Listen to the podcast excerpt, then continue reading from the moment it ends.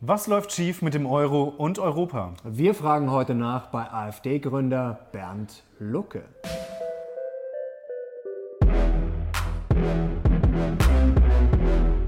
Servus Leute und herzlich willkommen in unserem neuen Video. Wir sind die Mission Money, dein Kanal für mehr Geld, Motivation und Erfolg. Und heute haben wir wieder einen spannenden Interviewgast für euch. Er ist Ökonom, er hat die AfD gegründet. Seit 2014 sitzt er im Europäischen Parlament. Nach seiner Abwahl im Juli 2015 ist er aus der AfD ausgetreten, gründete dann die Partei Allianz für Fortschritt und Aufbruch, auch Alpha genannt, die sich später in liberal-konservative Reformer umbenannt hat. Wir sagen herzlich willkommen, Bernd Lucke. Ich freue mich, dass ich da bin.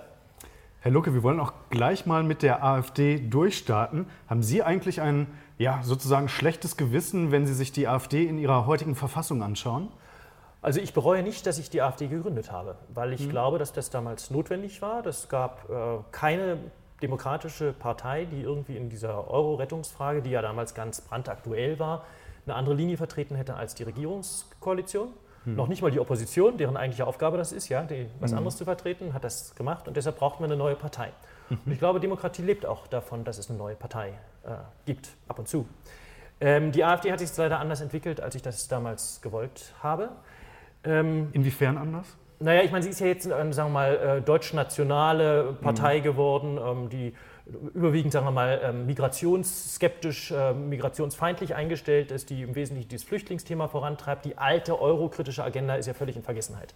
Äh, geraten. Das ist die Frage, wie sehr ärgert Sie das? Weil Sie haben die AfD ja mit dem Ziel gegründet, sozusagen eine Alternative zum Euro zu haben. Und jetzt sagen Sie, jetzt wird über Tweets, über Schießbefehle geredet und über den Euro redet eigentlich keiner mehr. Ja, das ärgert mich natürlich total, ja, weil ich das mhm. Thema Euro nach wie vor sehr wichtig finde und ich glaube, da sprechen wir ja gleich auch noch drüber. Mhm, nicht? Natürlich. Ähm, in gewisser Hinsicht ballt sich da ja auch wieder was zusammen, das ist eine wichtige Entscheidung und ähnliches. Und jetzt mhm. haben wir wieder keine Partei, die das ordentlich äh, vertritt.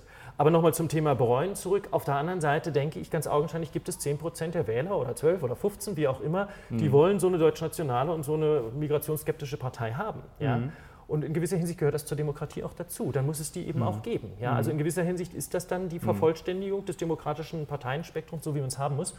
Und dann muss man das ernst nehmen, dass es diese Menge an Wählern gibt und fragen, warum denken die so und was kann man machen, um deren Anliegen auch gerecht zu werden. Sie sagen, Sie ärgern sich über diese deutsch-nationale Entwicklung, die die AfD in den letzten Jahren genommen hat nach ihrem äh, Abgang. Aber halten Sie diese Entwicklung auch für gefährlich?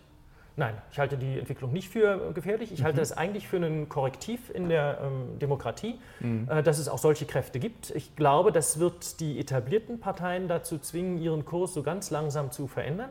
Teilweise mhm. sieht man das ja auch. Ich meine, Stichwort Obergrenze, ja, was die CSU da jetzt durchgesetzt hat im Koalitionsvertrag, ist, meine ich, etwas, was man sich nicht so richtig denken kann, ohne dass man eben auch sieht, die CSU ist in großen Nöten in Bayern, ja, und die will eine Landtagswahl gewinnen und, mhm. und hier laufen die Wähler davon, ja, und, und deshalb reagieren die Christlich-Sozialen darauf. Mhm. Ja.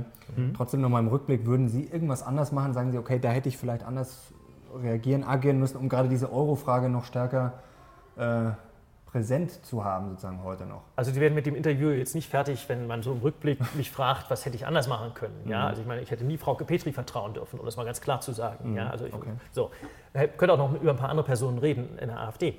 Ähm, aber die grundsätzliche äh, Entscheidung, dass man in die Politik gehen muss, wenn man Veränderungen bewirken will, die mhm. halte ich nach wie vor für richtig, denn ich habe es ja zunächst als Wissenschaftler versucht. Ja, ich habe ja zunächst versucht, Plenum der Ökonomen zu organisieren und, und dann habe ich es mit Bündnis Bürgerwille versucht, dann habe ich es mit einer Wahlalternative versucht. Also lauter ähm, Initiativen, die eigentlich versucht haben, sozusagen deutlich zu machen, es gibt einen Unwillen in der Bevölkerung, also zunächst in der Wissenschaft, dann auch in der Bevölkerung über diese Euro-Rettungspolitik. Und da mhm. habe ich festgestellt, das wurde von der Politik seinerzeit 2012, 2013 vollständig ignoriert.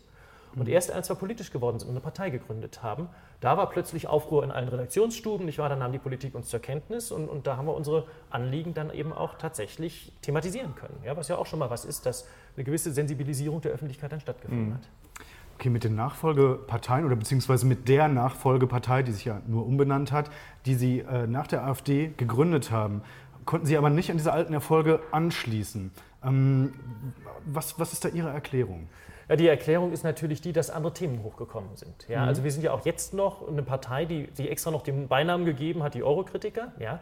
Das ist im Grunde genommen immer noch das wichtige Anliegen, was wir vorantreiben wollen, dass man eben die Eurokrise, die Europa zu zerreißen droht. Mhm. Ja? Ist das für Sie nach wie vor das drängendste Problem, das Deutschland oder Europa Nein, hat? Ich, ich, würde nicht unbedingt sagen das drängendste, aber eines der drängenden. Ähm, mhm. die, der Umgang mit äh, Flüchtlingen, mit äh, Asylbewerbern, äh, die Frage, wie geht man mit Wirtschaftsmigranten um, eine ganz andere Frage, mhm. ist auch etwas, was in Deutschland nicht angemessen geregelt gewesen ist. Wir haben gesehen, dass das Dublin-System nicht funktioniert hat. Ja?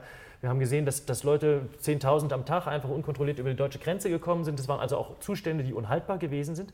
Mhm. Und die haben uns natürlich total das Leben schwer gemacht, weil das jetzt nicht so sehr unser Thema gewesen ist, also sozusagen die Expertise, die wir, liberal-konservative Reformer heutzutage, ne, die wir mitgebracht haben, war natürlich die eurokritische ähm, mhm. Perspektive. Und ich kann nicht von mir behaupten, dass ich jetzt ein Fachmann in Asyl- und Flüchtlingsfragen äh, bin.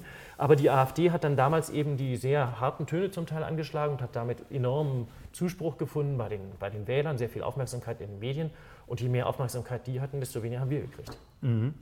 Ähm, jetzt wurde ja in Italien gewählt und äh, wir, wir sehen jetzt eine neue Regierung kommen ähm, die sich also auch von diesem alten Sparkurs wahrscheinlich verabschieden möchte oder sehr wahrscheinlich verabschieden wird. Ähm, Frage, ist das System jetzt stabiler als noch 2008 oder geht die Eurokrise jetzt erst wieder richtig los? Also ich glaube, wir kommen jetzt wirklich in eine richtige Krise wieder rein, wenn diese Regierung das wahrmacht, was sie angekündigt hat. Ja, mhm. Denn die, die Regierung will sich ja jetzt offenbar an überhaupt keine fiskalische Disziplin mehr halten. Nicht? Also da werden enorme Ausgabenerhöhungen geplant, ein, äh, bedingungsloses Grundeinkommen für praktisch jeden äh, Italiener und, und, dann eine Verkürzung der, der Renten und eine Senkung, Senkung der Steuern obendrauf. Also das rechnet sich einfach alles nicht zusammen. Ja? Das, das wird ein Riesendefizit im Haushalt geben. Und meines Erachtens ist das Strategie. Und da möchte ich vielleicht doch mal darauf hinweisen, ich meine, ich habe schon früher immer gesagt, wir machen uns erpressbar dadurch, dass wir für andere Staaten haften. Ja? Mhm. Wir haften ja auch für Italien über diese ganzen italienischen Staatsanleihen, die die Europäische Zentralbank aufgekauft hat. Ja, da ist ja auch eine Verlustteilung für 10 Prozent der Anleihen drin mhm. im, äh, im mhm. Ankaufprogramm. Also wir sind jetzt äh, erpressbar durch diese, äh, durch diese neue Regierung, wenn die einfach sozusagen einen Crashkurs fährt und sagt, uns kümmert das überhaupt nicht, dass wir möglicherweise pleite gehen, dann ist meine Prognose, wird die äh, Eurozone wieder nachgeben. Ja? Mhm. Und wird in irgendeiner Form versuchen, die, den, den, italienischen Staatsbankrott zu verhindern. Das heißt, es wird Geld fließen nach Italien. Ja? Die werden das irgendwie durchsetzen, äh, diese neue Regierung. Und ich glaube, das haben die erkannt. Ich glaube, das ist Strategie, dass die jetzt diesen Crashkurs planen und die, die Erpressbarkeit der Eurozone ausnutzen. Gut, dieses Spiel läuft ja schon länger. Jetzt wurde auch schon ins Spiel gebracht, äh, ja, sie wollen den Euro verlassen. Ist das jetzt aus Ihrer Sicht nur Populismus oder das ist doch eigentlich jetzt nicht von heute auf morgen möglich? Ähm, also ich meine, es ist ein großer Fehler, glaube ich, dass die Eurozone in den vergangenen fünf Jahren oder sechs Jahren eigentlich seit 2012 nicht daran gearbeitet hat, ein Ausstiegsrecht mhm. aus dem Euro äh, zu äh, verankern in den europäischen Verträgen und einen Prozess festzulegen, wie man den Euro verlassen kann, wenn ein Land mit dem Euro nicht mithalten kann. Mhm. Oder wenn es